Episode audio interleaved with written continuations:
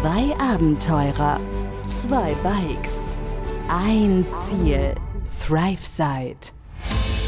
Begleite Sascha und Pascal auf ihrer unglaublichen Reise um die Welt mit dem Fahrrad durch mehr als 30 Länder, von Mainz bis Neuseeland, hier im Podcast ThriveSide.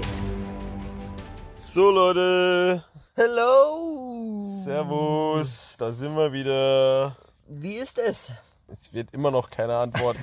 Es ist gut. Uns geht es gut. Vielleicht solltest du einfach mal irgendwie so einen Live-Podcast machen, damit die Leute auch dir irgendwie auf deine Fragen antworten, wie es bei denen ist oder sowas. Das Keine ist Ahnung. eine grandiose Idee. Lea, kriegen wir sowas hin? Können, Ja. wir, können wir eine Live, Live-Podcast-Übertragung machen? Sag uns doch mal Bescheid. Sag uns doch mal Bescheid, ob das geht, wenn du das hier hörst und das zusammenschneidest zu Hause. Ansonsten muss der Sascha einfach ein Insta-Live machen Ja, Mann. und dann kann er da den ganzen Leute fragen, wie es denen geht. So Damit nun. die Leute auch antworten. ja, So nun. Ja, wir waren also äh, wir waren in, wo waren wir denn? Wir, Wir waren, waren- ja in Salacek, ne? Mit unserem Vortag, wo es ja schwierig lief, ne?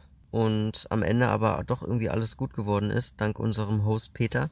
Und waren dann in seinem Haus. ja, und haben da die Nacht verbracht und haben uns dann quasi kurz vor dem Schlafengehen dazu entschieden, einen Tag länger zu bleiben, auch weil Peter uns das angeboten hatte und wir das Angebot auch gerne angenommen haben. ja, wir wussten eigentlich da schon, wenn wir am nächsten Tag direkt wieder weiter wollen, dann haben wir auf jeden Fall ein bisschen Stress. Ich meine, die Fahrräder sahen immer noch mehr oder weniger aus wie die Sau. Ja. Da war auch noch ein bisschen was zu machen. Der Matsch hat natürlich seine Spuren hinterlassen. Bei mir hat das ganze Schutzblech hinten, ja, ein bisschen gesprengt. Einige Schrauben waren dann da auch locker. Also da musste ein bisschen was gemacht werden. Meine Bremse hat nicht mehr richtig funktioniert hinten, weil so viel Matsch da drinne festgesteckt hat, dass die Bremse nicht mehr wirklich aufgegangen ist. Und diverse Dinge, also mal von der Wäsche und allem ganz abgesehen und so fertig, wie wir auch waren. Von dem Tag war eigentlich klar, dass wenn wir am nächsten Morgen wieder früh los wollen, dass wir dann schon ordentlich Stress haben. Und der Peter hat's, wie Sascha schon gesagt hat, mehrfach angeboten gehabt unter den Umständen, ob wir nicht einfach noch einen Tag länger bleiben wollen. Und dann haben wir uns kurz vorm Schlafengehen auch noch entschieden gehabt, gut, wenn es für ihn okay ist, wenn er es schon anbietet, dann nehmen wir das auch gerne an. Also haben wir erstmal ausgeschlafen. Ja, mehr oder weniger ausgeschlafen, ne? Ich äh, weiß gar nicht, ich glaube neun, zehn Uhr oder so. Ja, halb zehn oder sowas. Ja, ich. ich meine, für uns ist es im Grunde eigentlich fast wie Ausschlafen. Im Endeffekt, ja, super. Also die Hunde von ihm sind super cool. Ach ja, genau, Peter hat drei Hunde. Die- Nicht, nicht zu vergessen, das war auch noch, als wir abends ankamen und er die Tür aufgemacht hat, ne? Ja. War auch erstmal kurz, hat's kurz gerumpelt draußen am Auto. Und du dachtest, was ist jetzt los? Und dann habe ich mal vorsichtig meine Tür aufgemacht. Und dann war hier WhatsApp schon direkt zack hinten reingesprungen, Ja, schon auf meinem Schoß und ist äh, völlig durchgedreht. ja. Wozak, eine Hündin, die quasi auch irgendwie die Australian Shepherd, glaube ich, der ne? Boss ist. Ja, der Boss ist hier irgendwie in dem Laden da. Ja. Und zwei, ja, Jagdhunde, britische Jagdhunde oder irgendwie so, ne? Ja, ich bin mit den Rassen auch Ja, nicht, ich auch nicht. aber so, auf jeden aber- Fall, auf jeden Fall zwei Hunde, zwei Jagdhunde mit aus derselben Rasse oder Gattung und halt den Australian Shepherd Wotzack. Und die drei zusammen sind super Hunde. Also am Anfang beschnüffeln sie sich erst, springen dich ein bisschen an, aber um Gottes Willen, die beißen nicht. Ganz im Gegenteil, super liebe Hunde. Also wahnsinnig cool, dass die dann auch noch dabei waren. Und von denen hatten wir dann am nächsten Morgen auch ganz viel, weil die uns dann direkt ja, besucht haben, ne? Tür auf und Ja. schon standen sie im Zimmer. Und dann ging's los. Und dann ging's los, dann ging quasi schon unser Tag los, ja. Und das war dann, Erstmal kraulen, machen, streicheln, Ja. das volle Programm, ja. Vor allem der Rüde Jagdhund und eben Wotzack. Die Jagdhündin war, ja, die war noch so ein bisschen ja, die war, skeptisch, ja, die war vier Jahre, vier Jahre alt, bisschen jung, die war noch ein bisschen vorsichtiger, ne? Ja, ja, die war erstmal so ein bisschen äh, am Knurren, einen so ein bisschen angeknurrt, aber nach so ein paar Stunden sind wir dann auch mit der warm geworden. Ja, sie, sie muss erstmal mit denjenigen warm werden, die dann da, und das, das ging dann nach ein paar Stunden, hat sie dann gemerkt, wir sind dann doch irgendwie ganz okay. Ja. Und das Interessante ist natürlich, wie wir erwähnt hatten, dass wir abends dann in dem äh, Haus ja am Vorabend ankamen und wenn es dunkel ist, sieht man natürlich wenig. Umso mehr sieht man am nächsten Morgen und sind dann erstmal durch das Haus gelaufen. Es ist ein großes Haus. Ja, das ist, ja, zwar alles, obwohl ja, nicht ganz alles einstöckig, unten drunter ist eine Garage, aber mehr oder weniger alles ebenerdig. Mhm. Ja, immer so ein paar Treppen hoch und runter innen drin, aber riesig. Einfach riesig. Ich habe keine Ahnung, ich habe die Zimmer nicht gezählt und Klos und Bäder und so weiter. Aber wirklich einfach ein riesiges Haus und auch sehr, sehr schön. Also sehr, sehr schön eingerichtet. Ja. Was ist los? War da jemand? Nee, ich habe nur, ähm, ich dachte, ich hätte jemand laufen hören, aber habe ich glaube ich nicht. Können wir gleich nochmal erzählen, wo wir eigentlich campen. Ja, als kleiner Teaser. Und äh, ja, auf jeden Fall sind wir dann durchs Haus gelaufen. Riesig schönes, großes Haus. Die Küche hat mir auch sehr gefallen, weil es so mit Mittelinsel ist, ne? Ist ja mega mein Ding. Und dann ähm, haben wir auf der Terrasse, wie gesagt, gefrühstückt. Wie gesagt, hattest du schon erwähnt? Nee. Nee. Also wir hatten auf der Terrasse gefrühstückt gehabt, haben uns viel unterhalten mit ihm. Sehr gesprächiger Mensch, der ähm, auch schon vieles erlebt hatte tatsächlich. Wir können nur ein paar Auszüge bringen, sonst würde das hier, glaube ich, auch wieder den Rahmen sprengen. Von dem, was er uns alles auch so erzählt hat, ist es unglaublich.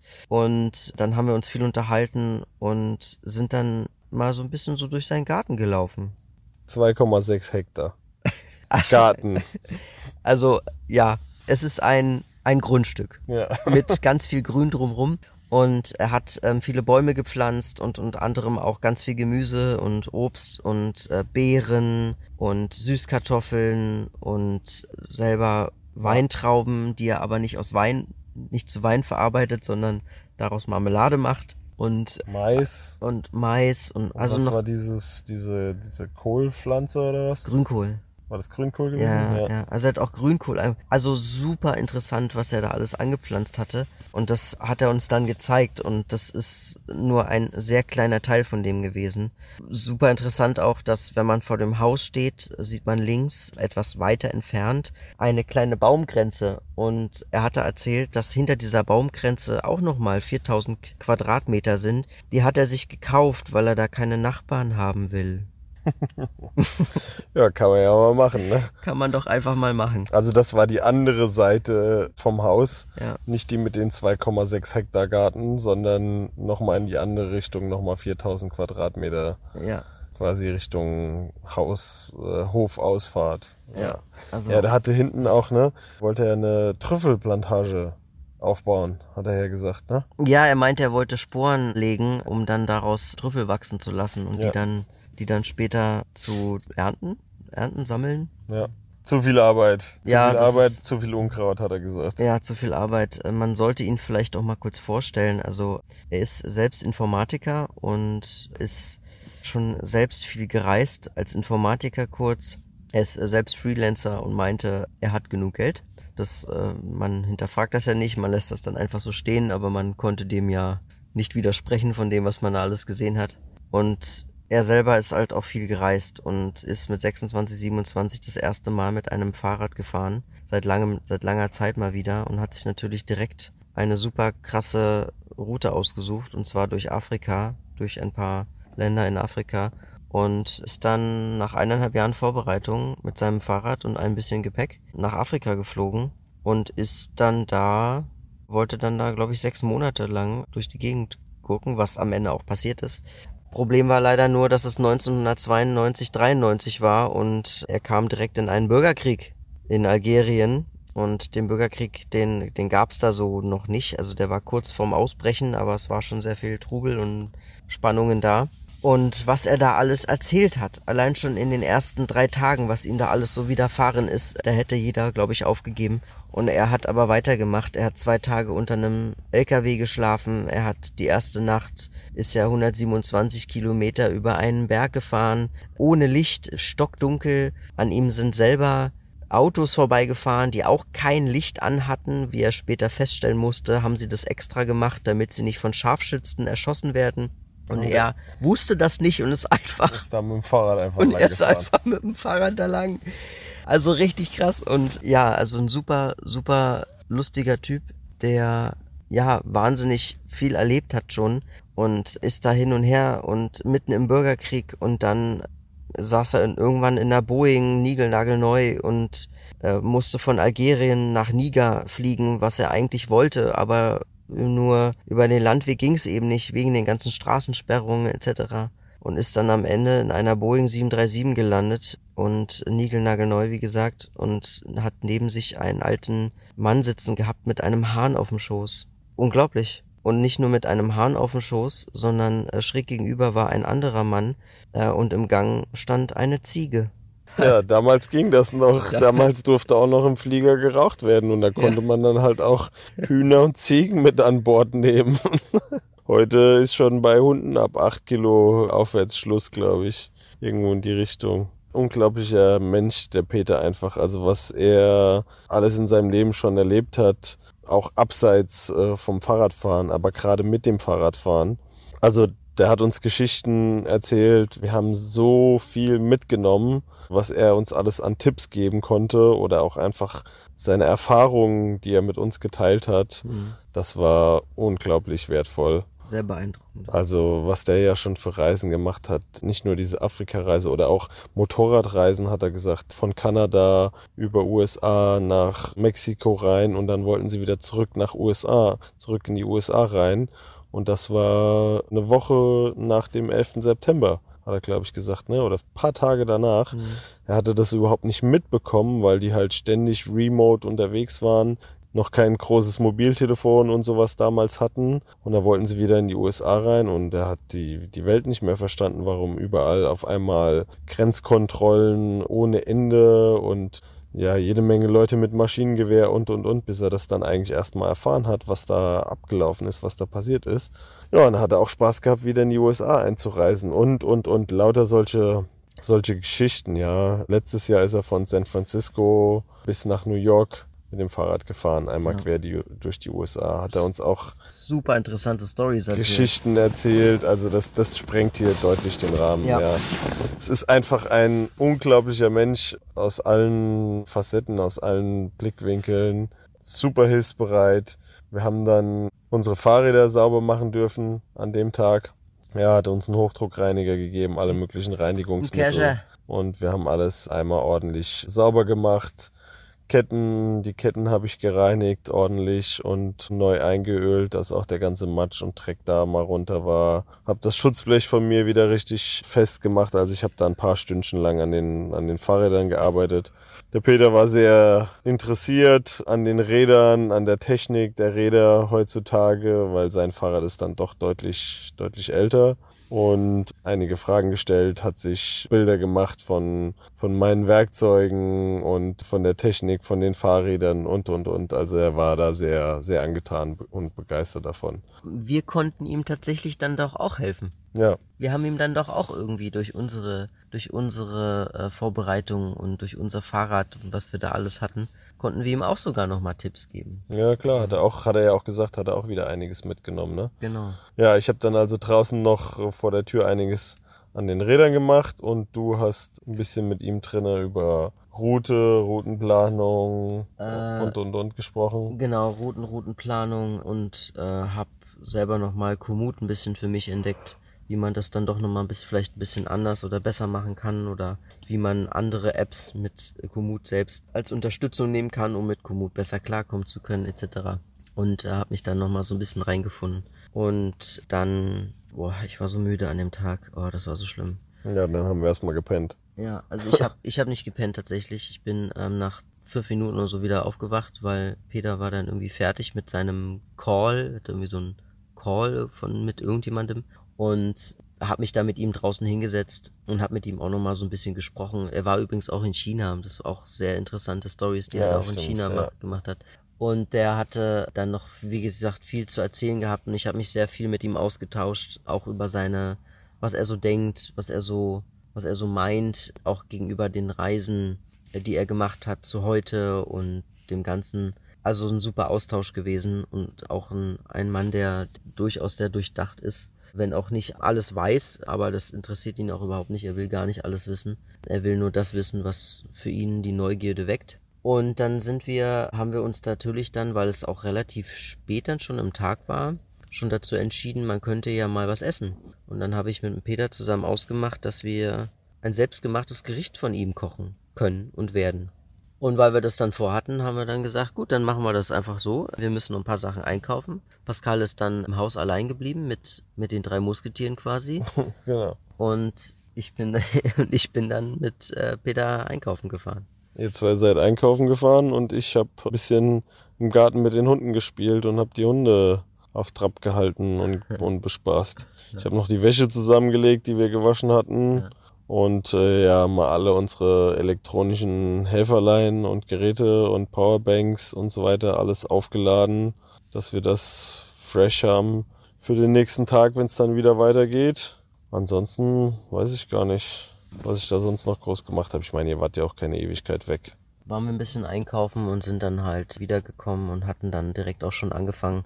Ich habe natürlich, ähm, ich war natürlich dann in dem Moment das kleine Helferlein. Ich habe im Grunde eigentlich nur alles vorbereitet und geschnitten und er hat dann am Ende quasi das Gericht final zu Ende gekocht. Super lecker. Das ist, wir hatten Gemüsesorten aller Art. Gurke, Zucchini, Paprika, Tomate, Knoblauch, wir hatten Frühlingslauch, wir hatten Austernpilze, die wir ähm, scharf angebraten hatten, mit dem Knoblauch zusammen. Das war super. Wir hatten noch Rucola, Sprossen. Dann hatte Peter selbst den Teig gemacht, den Crepe-Teig gemacht. Das, er hat das jetzt schon so viele tausend Male gemacht, dass er schon so ein Gefühl dafür hat, was, wie man das eigentlich macht. Ich wollte ihn fragen, wie das Mengenverhältnis ist. Er sagte, er macht das einfach so, wie, wie er sich das denkt. Der Teig war am Ende super. Also selten so einen guten Crepe-Teig gesehen. Und das war unglaublich lecker. Also das ist ein super leckeres Gericht gewesen und super gesund. Und er meinte sogar noch am Anfang, die meisten Leute essen nur einen. Wir haben zwei gegessen. Ja. Er hat nur einen gegessen, aber wir haben jeder zwei gegessen.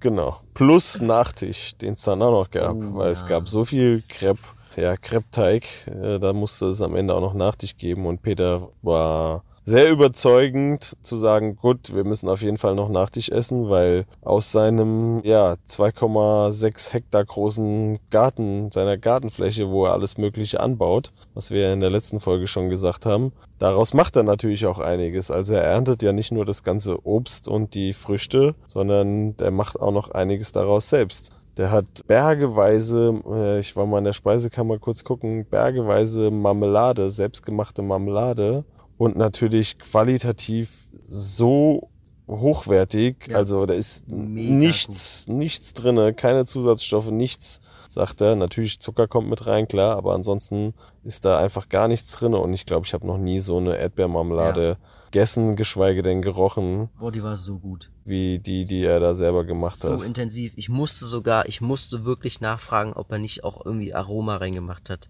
irgendwie so eine Erdbeeraroma oder irgendwas in der Art, weil das so intensiv war, aber so gut war. Und auch die Sauerkirschenmarmelade. Also das war wirklich, es war wirklich ein Traum. Also dieser, dieser Mensch hat sehr viele Qualitäten, die man eigentlich gar nicht an einem Stück aufzählen kann. Ja. Also gab auf jeden Fall nochmal zwei Crepe, einmal mit Erdbeermarmelade, einmal mit Sauerkirschmarmelade, weil wir mussten natürlich dann auch beides probieren.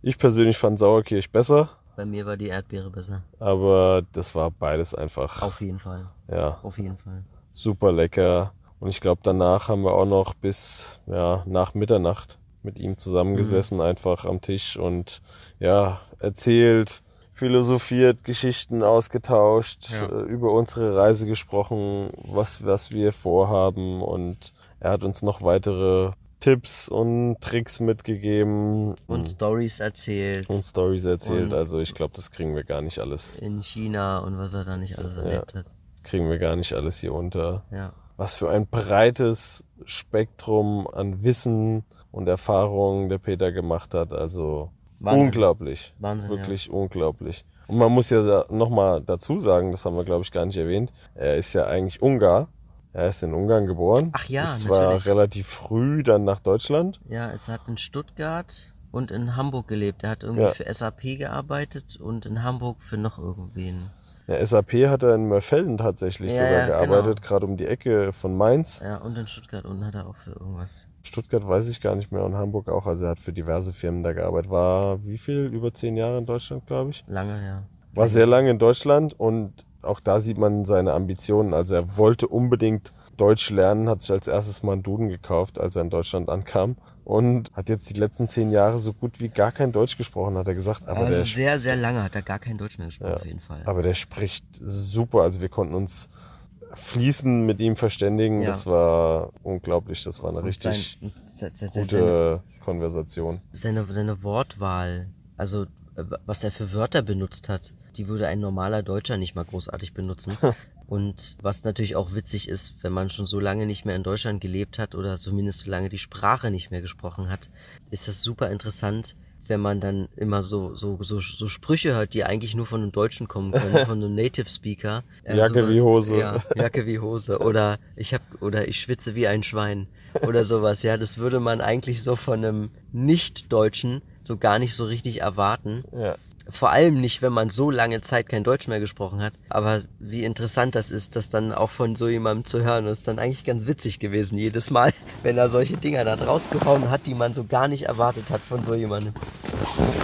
ja. Also ein witziger Typ war Ja. er noch obendrein. Ja, auf jeden stimmt. Fall. Und so, äh, sehr genügsam. Also jemand, der das Leben so nimmt, wie es ist, aber auch sich das nicht das Leben so nimmt, im Sinne mal gucken, was so kommt, sondern auch versucht, es so zu strukturieren, dass es dem eigenen Leben Sinn verleiht. Ja, und das hat er mir auch erzählt, fand ich einen schönen Spruch. Er nimmt die Reisen, die Reisen, die er macht, die macht er, um seinem Leben und der Zeit in seinem Leben Struktur zu verleihen. Und dass man nicht einfach nur in den Tag hineinlebt, sondern eben das, was man erlebt, in der Hand hat und eben genau diesen, dieser Zeit, die man im Leben hat, eine Form geben kann, die man durchaus auch mit anderen teilen kann, wie er das natürlich auch zuhauf gemacht hat bei uns und das war super.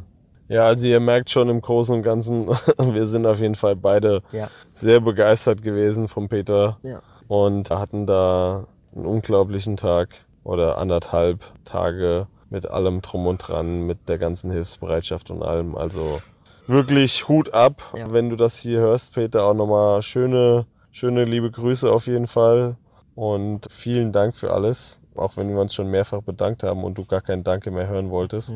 Trotzdem nochmal vielen, vielen Dank für alles. Ja, vielen Dank. War wieder eine, eine Bereicherung auf der Reise. Auf jeden Fall. Und so fiel natürlich der Abschied auch schwer, zumindest ging es mir so, weil wir auch es leider Gottes wieder total verplant hatten, mit ihm ein Foto zu machen. Ja. Oh, das hat uns ein bisschen wehgetan, weil wir dann doch so schnell weg mussten, weil das dann doch ein bisschen hektischer war dann morgens. Weil er konnte dann irgendwie nicht, er hatte dann noch irgendwie wieder so einen Call früh morgens. Ja, der hat noch ein Meeting oder was dann plötzlich gehabt. Ja, und wir mussten dann, wir mussten dann unsere Taschen packen und wir wollten dann, und er hat uns dann auch gebeten, höflicherweise natürlich, so gegen neun Uhr dann auch ähm, zu gehen, weil es ein, wegen Umständen. Und dann haben wir das natürlich gesagt, ja klar, auf jeden Fall, kein Problem. Und dann haben wir das mit dem Bild leider vergessen. ja, Sehr schade. das ist ein bisschen schade, aber ich meine, das ist ja nicht aus der Welt. Wir haben Kontakte ausgetauscht Ja. und ja, Ja. er hat auch alle, alle Kontakte von uns. Also von der hat auch angeboten, wenn irgendwas sein sollte auf der Reise, jederzeit sollen wir uns melden und Ja. wenn er von dort weiterhelfen kann, dann, dann immer gerne. Ja, also ein, ein super Typ und ein super Warm Showers Host, den wir nach so einem Schlamassel wie am Vortag, wie ihr ja schon gehört hattet, äh, es hätte uns nichts Besseres passieren können. Ja. Wie dem auch sei, also wir hatten nochmal einen wirklich entspannten Abend zusammen und eine viel zu kurze Nacht dadurch, dass wir uns so verplappert haben oder so viel erzählt haben einfach. Sind wir natürlich spät ins Bett, mussten entsprechend früh raus, damit wir um 9 Uhr loskommen. Und dann ging der nächste Tag dann auch schon wieder los. Und das Das kommt dann einfach beim nächsten Mal, würde ich. nächsten- Das machen wir beim nächsten Mal, erzählen gell? wir in der nächsten Folge, genau. Ja. Ja, auf jeden Fall ähm, ging es am nächsten Tag weiter für uns Richtung Slowenien. Oh ja, So wie, Slowenien. so wie können wir schon mal vorne wegnehmen. Und was wir da an dem Tag erlebt haben, erzählen wir euch dann in der nächsten Folge. Alles klar, Freunde. So, dann würden wir jetzt mal sagen, Einen guten Tag, einen guten Abend, eine gute Nacht. Erneut. Und schlaft gut. halt die Wurst hoch. Rinja hauen. Ja. Schöne Grüße auf jeden Fall nach Hause. Schönes Wochenende. Oh ja. Wer auf den Weinmarkt geht, der trinke einen, äh, einen Shoppen für uns mit. Und ja, hoffentlich habt ihr gutes Wetter, schöne Zeit dort, genießt es, feiert ein bisschen Denkt an uns, wir denken an euch. Jawohl. Und dann hören wir uns morgen wieder. Wenn ihr hauen. Also, bis dann. Ciao. Ciao, ciao. Begleite Sascha und Pascal auf ihrer unglaublichen Reise um die Welt. Hier im Podcast ThriveSide.